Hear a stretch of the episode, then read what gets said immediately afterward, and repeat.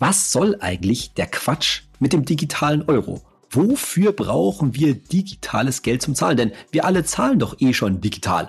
Ob jetzt per Überweisung im Online-Banking, mit der Karte oder mit dem Smartphone, das läuft doch alles schon digital. Ja, viele Leute benutzen noch Bargeld, aber die digitalen Alternativen sind doch da. Wieso braucht's da jetzt noch zusätzlich einen digitalen Euro? Zu diesem Thema war ich von der EZB in Frankfurt eingeladen und ob das wirklich so ein großer Quatsch ist oder was eigentlich so der Hintergedanke ist, darüber sprechen wir in der heutigen Folge von Geld ganz einfach mit Emil und Saidi von Finanztipp. Bei Finanztipp sind wir der Meinung, Finanzen kannst du selbst. Und wir zeigen dir wie. Ich war ja, muss ich sagen, so ein bisschen hyped, als ich vom digitalen Euro gehört habe. Ich, ähm, du kennst ja mein, mein Alltagsproblem, Saidi. Ich zahle sehr ungern mit äh, Bargeld, was für mich weit zum Geldautomaten ist, wenn ich vergessen habe, im Supermarkt abzuheben. Und es gibt ja den, ich nenne es mal so ein bisschen die letzte Bastion des Bargelds, zumindest in meinem Leben. Und das ist der Dönerimbiss.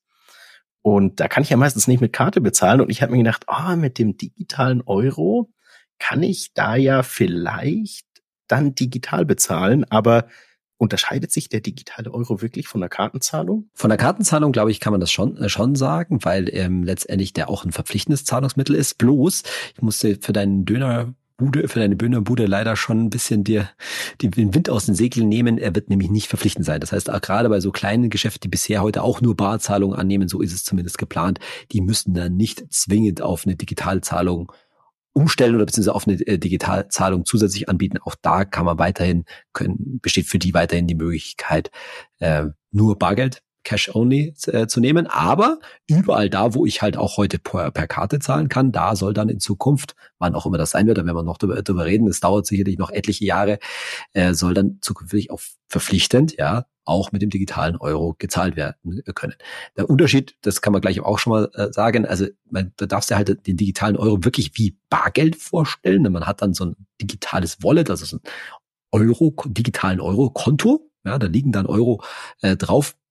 Mit dem kann ich dann, wie gesagt, beim Smartphone zum Beispiel auch direkt digital bezahlen. Dann kann ich also im Smartphone praktisch auswählen, ob ich jetzt eine Karte hinterlege oder eben mein digitales Euro, äh, Euro-Konto. Ein Unterschied dazu wird sein, dass das auch, so ist es zumindest vorgesehen, ohne Netz äh, funktioniert. Das heißt, ich kann dann auch direkt per Bluetooth oder NFC bezahlen und das macht es natürlich im Privat vor allen Dingen auch interessant. Ne? Also was weiß ich, sagen wir mal, Emil, du legst mir jetzt einen Döner aus, ja, weil ich mal wieder kein Bargeld dabei äh, dabei hatte, und dann kann ich dir, kann ich mein Smartphone an deins halten, so ist es zumindest wie gesagt geplant und kann dir die, was auch immer, sagen wir mal sieben Euro digital schicken. Werden wahrscheinlich der eine oder andere Hörer oder Hörerin sagen, na ja, das mache ich ja heute per PayPal. Ja, richtig. Es ist, und da werden wir heute noch öfter drauf kommen, es ist halt eine zusätzliche Methode. Ich kann so, wie ich dann bei PayPal sozusagen Freunde und Familie Geld äh, schicke, kann ich das auch über die digitalen Eurokonten machen.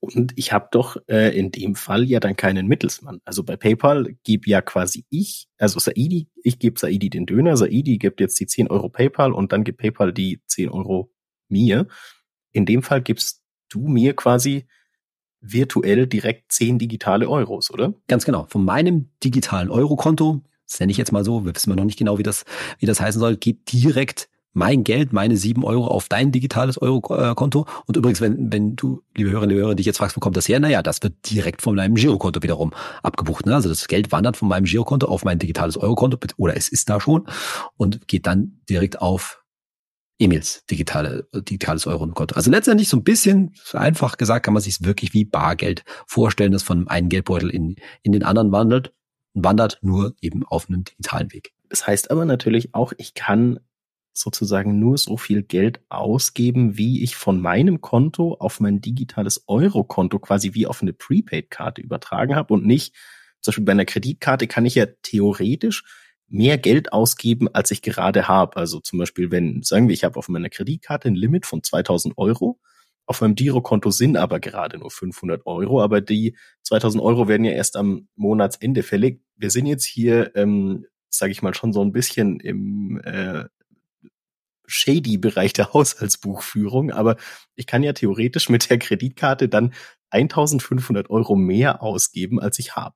Aber das geht mit dem digitalen Euro ja nicht. Ganz genau, weil da eben kein, ja, keinen Mittelsmann und vor allen Dingen keine Bank, naja, es steht schon eine Bank dahinter, nämlich die Europäische Zentralbank, aber du kriegst von der Europäischen Zentralbank keinen Kredit. Ne? Also das, was du gerade gesagt hast, das geht ja nur, weil dir entweder über Visa oder Mastercard, letztendlich deine Bank oder über äh, natürlich über Dispo-Zins, äh, deine Bank dir einen Kredit einräumt, also Geld dir gibt, das du nicht, äh, das du nicht hast, das geht im digitalen Euro nicht. Ne? Also da wird auch Ganz wichtig übrigens, kein zusätzliches Geld irgendwie kreiert, sondern es werden einfach nur Euro, die schon vorher auf deinem Girokonto drauf sind, auf dein digitales Eurokonto rüber, äh, wandern darüber. Und das digitale Eurokonto kann nicht ins Minus gehen. So wie du deinen Geldbeutel halt ähm, so beliebig oft umdrehen kannst, äh, wenn da nichts mehr drin ist, kommt halt auch nichts mehr raus. Insofern ist der Vergleich mit der Prepaid-Karte, wie du das vorhin gemacht hast, eigentlich auch ziemlich passend, weil auch da äh, kann man ja sozusagen nicht, äh, nicht überziehen. Und das bedeutet auch übrigens gleichzeitig, zumindest so vorgesehen, dass es auf diese digitalen Eurokonten auch keine Zinsen geben wird, ne? weil es ist eben wie Bargeld. Auf dein Bargeld im Geldbeutel gibt es auch keine, äh, keine Zinsen, so wird es auch auf diese digitalen Eurokonten kann man jetzt eben nicht als verstecktes ähm, Tagesgeldkonto oder sowas oder Sparkonto benutzen. Darauf wird es, so ist zumindest der Plan, keine Zinsen geben. Aber das war tatsächlich was, was mich so ein bisschen stutzig gemacht hat, weil du hast jetzt schon ein paar Mal äh, die Europäische Zentralbank erwähnt. Das heißt, das wird ja auch ähm, quasi zentral abgewickelt und so wie ich es verstanden habe, bekommt ja quasi, ich tausche jetzt meine tatsächlichen Euros in digitale Euros um und jeder digitale Euro hat ja auch quasi wie so eine Banknotennummer. Das heißt, die sind auch ähm, einzigartig untereinander austauschbar. Die müssen sich ja, es muss ja auch alles irgendwie digital funktionieren. Aber es klang für mich im ersten Moment, ich bin ja so ein, so ein kleiner Skeptiker, ähm, so datenschutzmäßig schon ein bisschen hart, weil ich weiß zum Beispiel auch China will ja eine, eine digitale Währung einführen und China hat ja, trackt ja alles gefühlt, was, äh, was äh, seine Staatsbürger machen und der digitale Euro wenn man ihn jetzt ein bisschen anders spinnen können, klingt fast schon auch manchmal so ein bisschen dystopisch, aber wie sorgt man da dann für den Datenschutz? Also was passiert da, dass jetzt die EZB nicht weiß, äh, wie, wie oft ich mir in der Woche jetzt ein Dürüm reinflank? Ja, genau. Also deine Frage, die du jetzt so vorsichtig angekündigt hast, Emil, ist total berechtigt, weil das ist natürlich die, auch die ganz große Befürchtung und auch die, ganz äh, große Befürchtung von vielen Menschen, dass das halt so dazu führt, dass wir gläserne Verbraucher werden, dass wir alles äh, unter, unter Bewachung steht sozusagen. Ähm, ja, also zunächst mal, es berührt so verschiedene Mythen. Zum einen, es soll durch den digitalen Euro übrigens nicht das Bargeld abgeschafft werden. Ne? Also das ist überhaupt nicht äh, der, Sinn, äh, der Sinn der Sache. Es wird nur dem Rechnung getragen, dass wir immer weniger bar bezahlen, so würde ich das mal sagen. Und muss man sich auch klar machen, dass Deutschland da halt eines der Hauptverfechterländer des Bargelds noch ist, ne? Das, wo das Bargeld in den anderen Ländern, ob jetzt in Skandinavien oder meinetwegen auch in den Niederlanden, eine sehr, sehr geringe Rolle nur noch spielt. Da ne? wird halt fast nichts mehr bar bezahlt. Und dann ist halt die Frage, ja, wie weit werden wir jetzt da überwacht? Und du hast recht, also man kann sich das so vorstellen, dass hier digitale Euro quasi wie so ein Geldschein eine Nummer hat, aber die ist halt auch auf dem Geldschein anonym. Ne? Also nur weil da eine Nummer draufsteht, weiß das jetzt, weiß jetzt niemand, dass dieser digitale Euro jetzt gerade von Saidi Solidato an Emil Nefzger gewandert ist und genauso darf man sich das auch vorstellen. Also die äh, EZB weiß dann sozusagen, ja, wie viel digitale Euro im Umlauf sind und was die gerade machen, aber da ist nicht gespeichert, wer die jetzt gerade hat und schon gar nicht für was die ausgegeben werden. Also das sind also keine personalisierten Daten. Wer das dagegen aber schon weiß oder potenziell wissen kann, so muss man sagen, ist deine Bank. Das muss man ganz klar sagen. Aber da besteht auch kein Unterschied zu heute.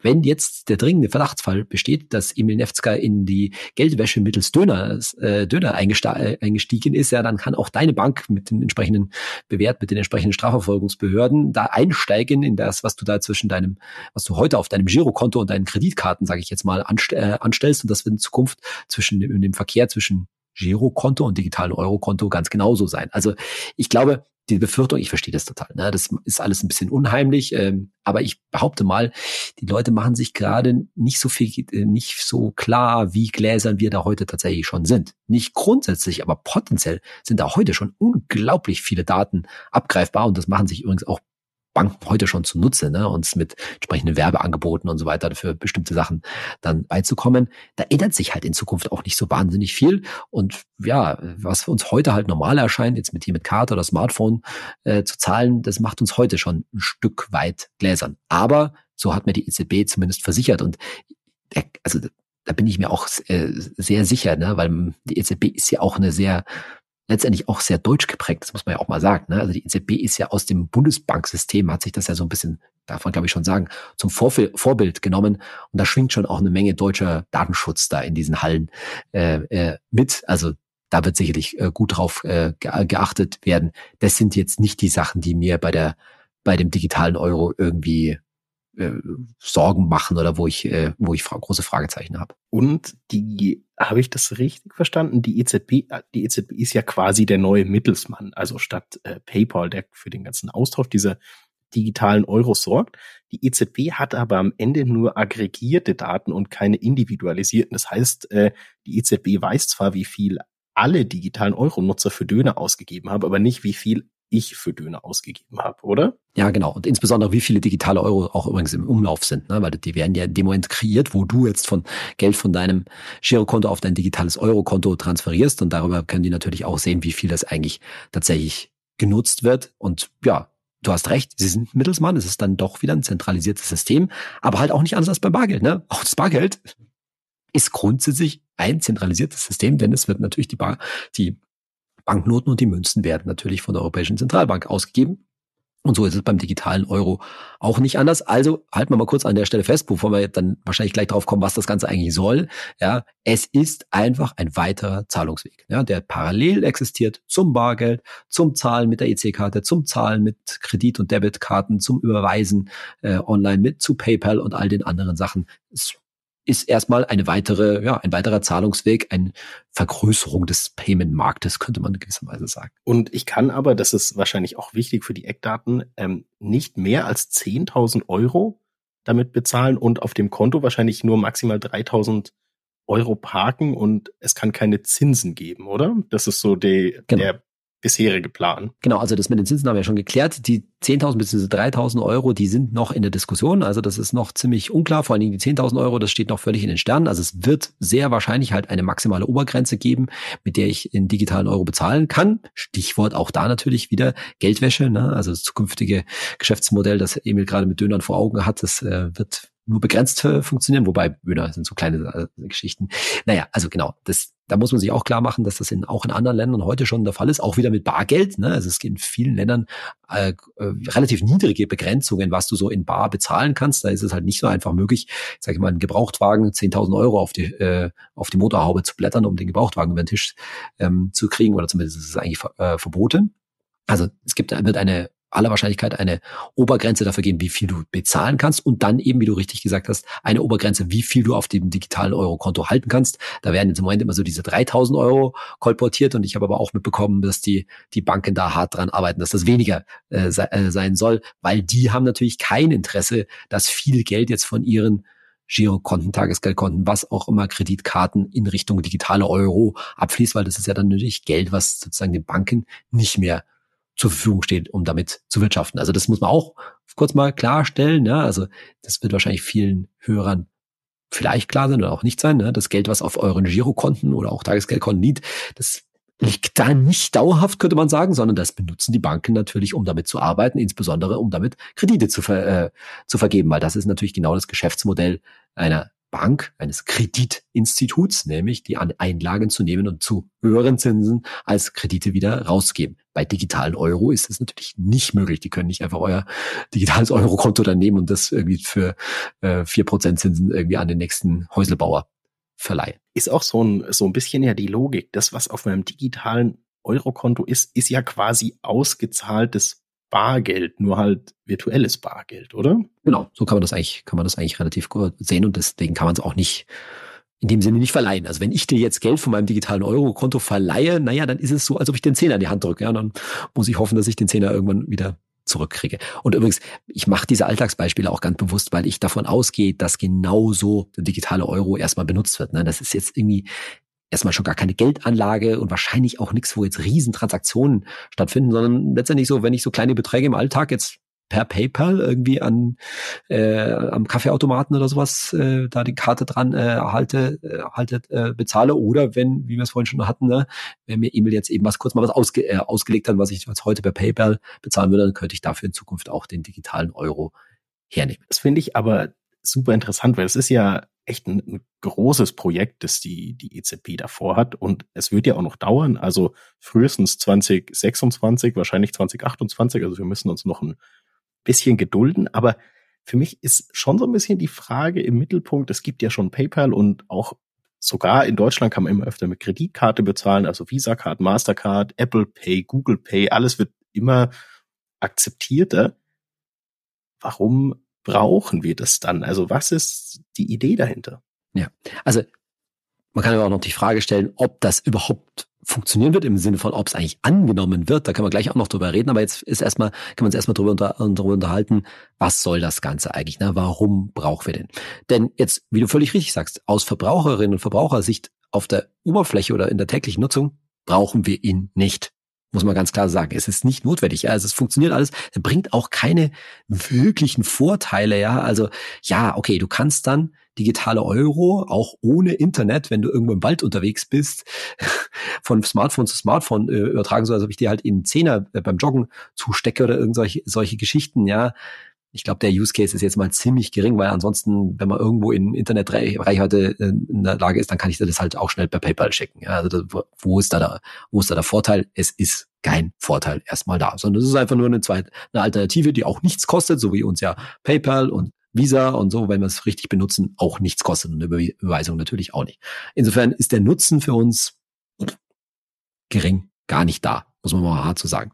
Und gleichzeitig, das habe ich mir in Frankfurt eben auch anschauen dürfen, ist es, wie du sagst, eben ein Riesenprojekt, an dem sehr viele Leute beteiligt sind, an dem jetzt dann, wenn da jetzt dann das ausgehört wird, bestimmt massiv, massiv in IT-Ressourcen ähm, investiert wird, allein schon zum Datenschutz oder überhaupt zum IT, zur IT-Sicherheit, denn keiner will sich vorstellen, wenn diese, die, diese ähm, digitalen Eurokonten gehackt werden, gehen bestimmt ein paar Leuten gleich die Alarmglocken an kann das theoretisch passieren? Äh, ja, aber das kann mit einem Girokonto theoretisch heute auch passieren. Ne? Und ich ist noch keine Regelung dazu, aber ich würde jetzt mal erwarten, dann muss die Bank, so wie das heute bei dem Girokonto auch schon der Fall ist, natürlich auch dafür gerade stellen, es sei denn, du hast dich irgendwie saudumm ähm, verhalten und hast halt deine PIN oder welche, welche Sicherheitsschranken es da immer auch geben wird, sonst wo in, publik gemacht oder, oder ähnliches.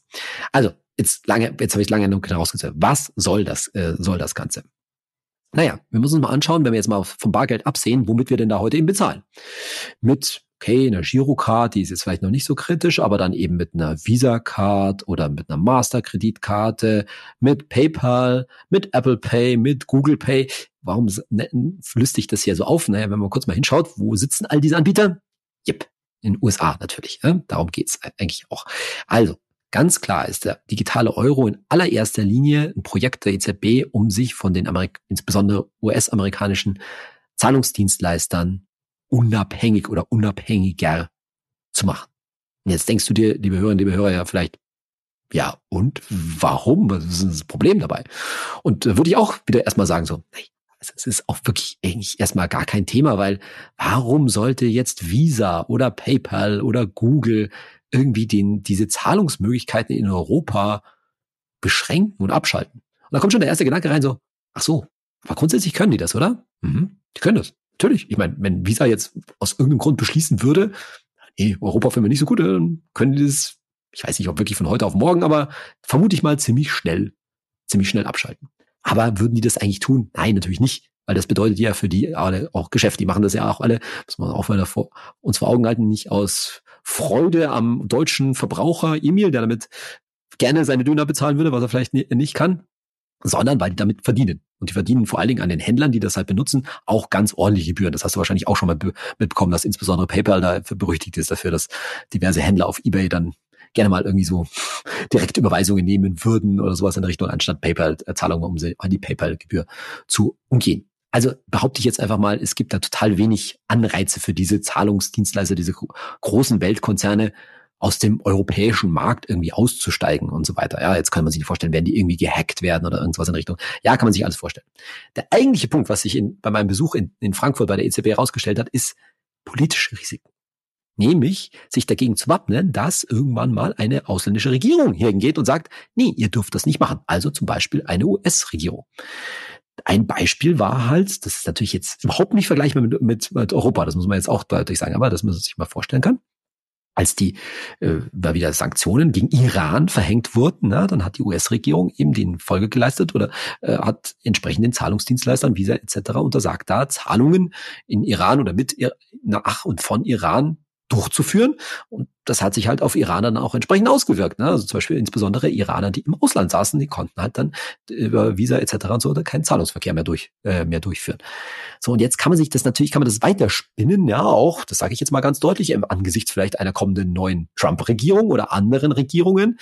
Damit macht man sich halt, sind wir von zu einem nicht geringen Teil in Europa von solchen ausländischen Zahlungsdienstleistern abhängig und damit von politischen Entscheidungen, die nicht nur in, also die jetzt erstmal in Washington getroffen werden könnten, aber schaut man mal ganz weit in die Zukunft. Ne? Jetzt jenseits kann man sich vorstellen, dass sich irgendwann mal ein chinesischer Zahlungsdienstleister in Europa TikTok Pay, sag ich jetzt mal ganz provokativ. Nein, das ist natürlich nicht, nicht der Fall. Ja. Ich mache nur hier Gedankenspielchen auf, sich aus durchsetzt und dann eine chinesische Regierung, wenn Teil des Zahlungsverkehrs in Euro ähm, das Sagen hat, ja, das will man halt alles nicht. Also, Lange Rede, kurzer Sinn. Mit diesem zusätzlichen Zahlungsweg, digitaler Euro, der eine Menge kostet. Ja, ganz klar, da wird gerade unsere E-Mails und mein und euer Steuergeld äh, ausgegeben. Schafft man halt so einen zusätzlichen Zahlungsweg, eine zusätzliche Ressource und macht damit unser Zahlungssystem resistenter gegen auswärtige Einflüsse, Schocks und so weiter. Und ich gehe noch ein Stück weiter. Ich, vor dem Hintergrund finde ich das tatsächlich auch eine sinnvolle zum einen mal vorsichtig, zumindest mal einen sinnvollen Versuch oder eine sinnvolle Installation. Weil was hat uns denn Corona gezeigt?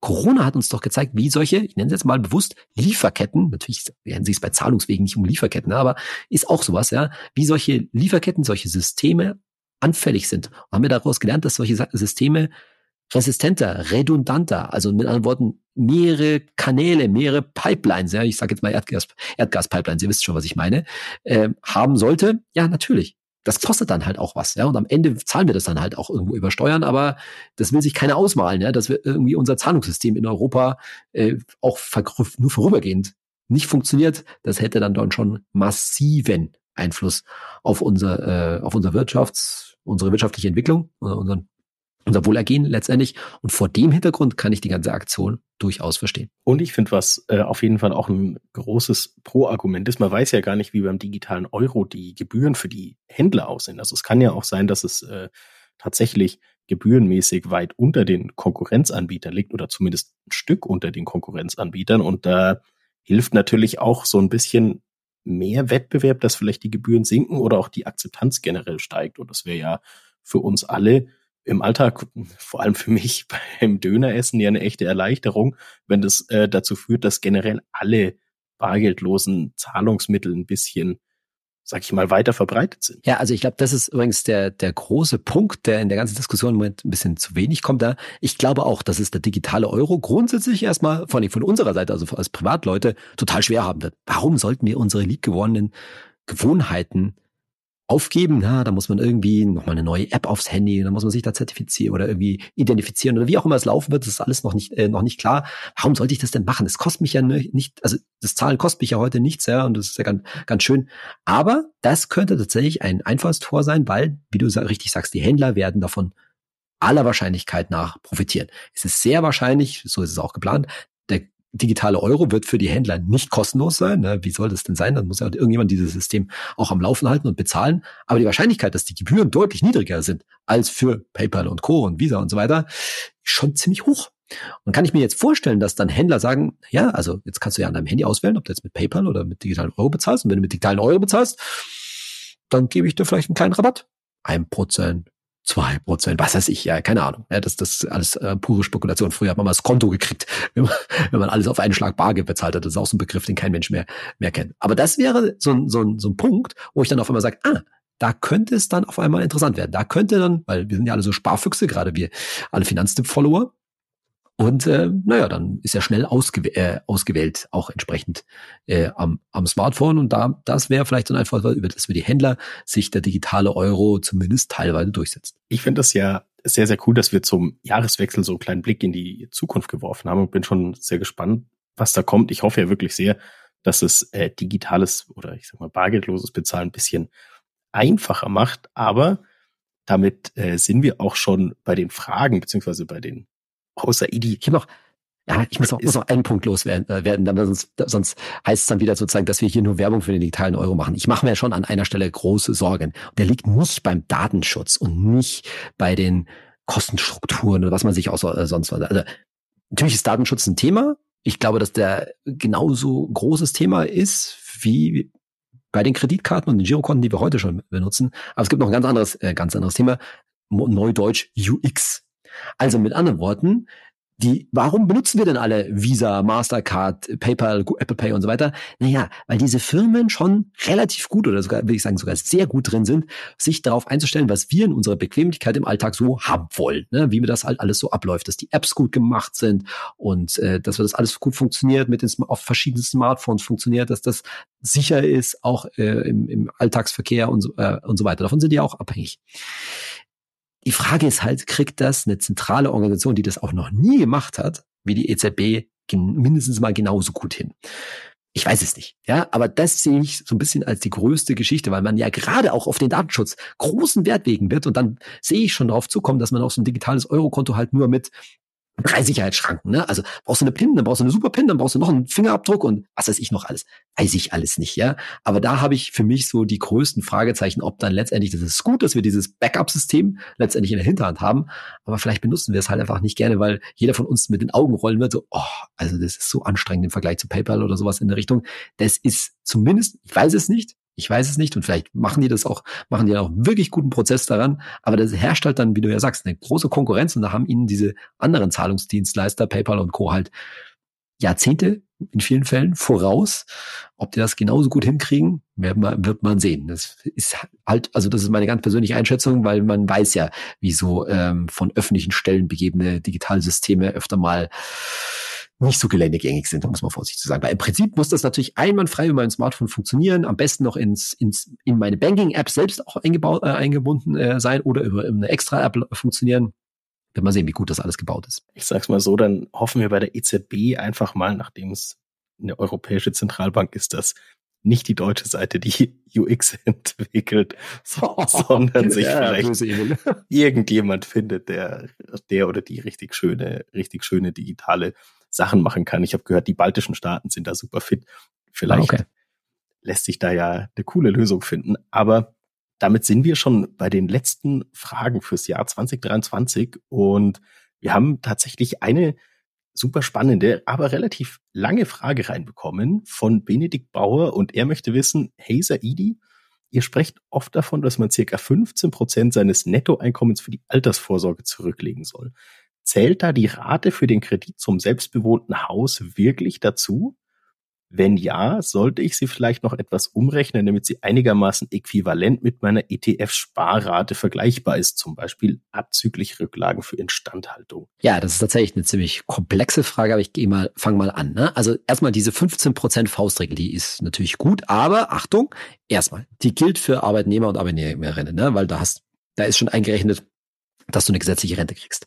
Dann gilt die für eure ETF-Sparpläne. Ne? Also die gilt jetzt nicht für Sparen auf dem Bausparvertrag oder sowas ähnliches, ja, und die gilt auch nicht, wenn du jetzt, tatsächlich kann ja sein, einen guten Teil an Altersvorsorge für über eine betriebliche Altersvorsorge oder über Riester ähm, bestreitest, weil da hängt es ja wieder total davon ab, wie viel Zuschuss du entweder vom Staat oder vom Arbeitgeber bekommst. Ne? Also das ist wirklich so, 15 Prozent in ETF-Sparplan äh, und dann gilt es auch, wenn du um die 30 bist. Ne? Also mit 40, wenn du vorher nichts getan hast, musst du natürlich mehr weg, äh, musst du mehr wegsparen. Wenn du schon mit 20 das Ganze anfängst, dann kannst du auch erstmal mit weniger anfangen und solltest dann vielleicht also aufstocken. So. Nur das erstmal um diese 15 Prozent einzuschätzen.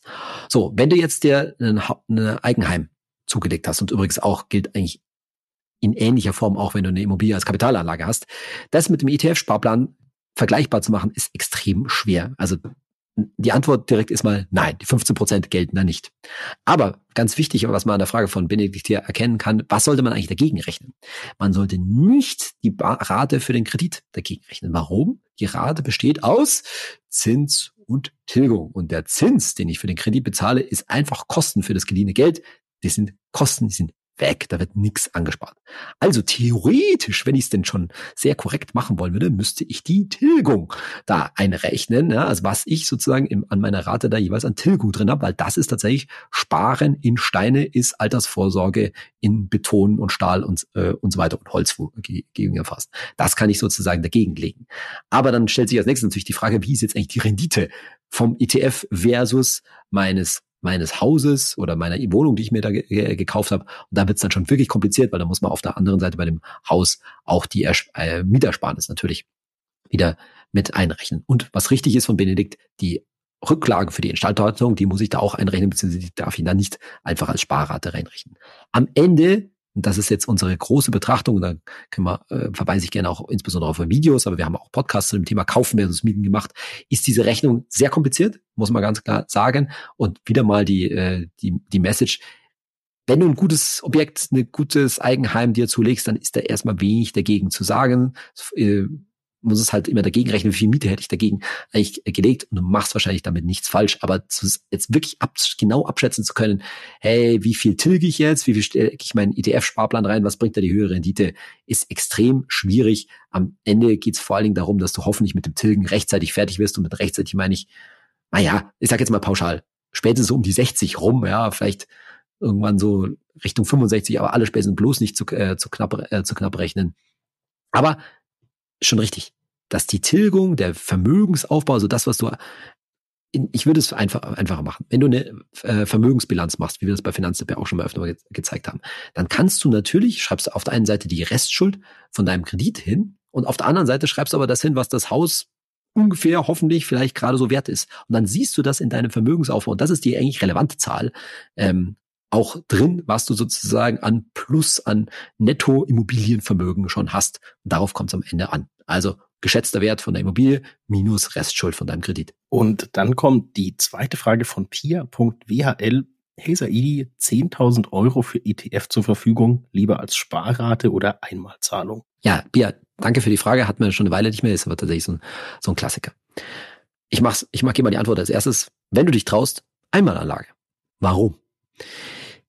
Der ganzen Empfehlung, dass wir Altersvorsorge, Vermögensaufbau mit Aktien-ETFs machen wollen, beruht die, liegt die Anlage zugrunde, dass der, der Aktienmarkt langfristig steigt. Ne, das sind dann irgendwie so langfristige Mittel, irgendwie die berühmten sieben Prozent. Kann mehr sein, kann, we kann weniger sein. Und es ist vor allen Dingen keine Einbahnstraße. Und weil es eben keine Einbahnstraße ist, weißt du nie, wie es unmittelbar weitergeht. Aber langfristig geht's, geht's nach oben. Und deshalb ist es besser, im Markt zu sein oder als nicht im Markt zu sein. Ja? Time in the market beats timing the market. Den Satz habe ich jetzt schon wirklich lange nicht mehr äh, gesagt. Ja? Also es ist letztendlich einfach zu sagen, ich schmeiß die 10.000 Euro da rein und schaue 15 Jahre mindestens mehr nicht mehr drauf. Und dann kann ich mir sicher sein, dass ich damit eine einigermaßen gute Rendite erziel, erzielt habe. Als Sparplan jetzt irgendwie die 10.000 Euro aufzuteilen auf in Tausender Stücke oder 500er Stücke oder sogar 100er Stücke, wie auch immer, macht daher keinen Sinn, weil natürlich dann, was machst du denn? Also sagen wir mal, du teilst es jetzt, mal ein einfaches Beispiel, du teilst es in zehn Raten 1000 Euro auf. Dann investierst du sofort 1000 Euro und die anderen 9000 Euro, was machst du mit denen? Die liegen dann irgendwo rum. Im schlimmsten Fall auf dem Girokonto oder im besten Fall wahrscheinlich noch auf dem Tagesgeldkonto und so weiter.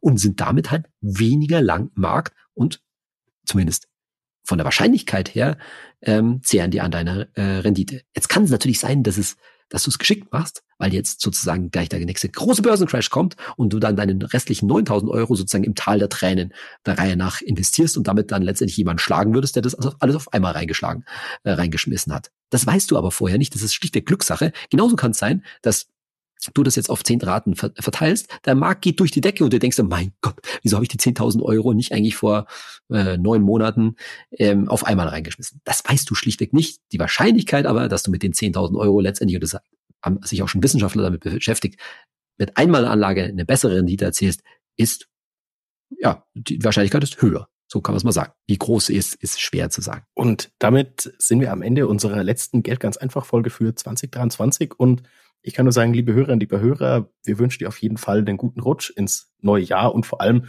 ein glückliches und gesundes neues Jahr 2024. Und wir hoffen natürlich, dass du uns auch dann treu bleibst und noch ganz viele Folgen Geld ganz einfach 2024 hörst. Bis dann und einen guten Rutsch. Ciao. Ja, von meiner Seite auch einen guten Rutsch ins neue Jahr. Kommt alle gesund rüber und wir freuen mich, wenn ihr nächstes Jahr uns auch wieder treu und gewogen bleibt. Hat Spaß gemacht dieses Jahr bis 2024. Ciao.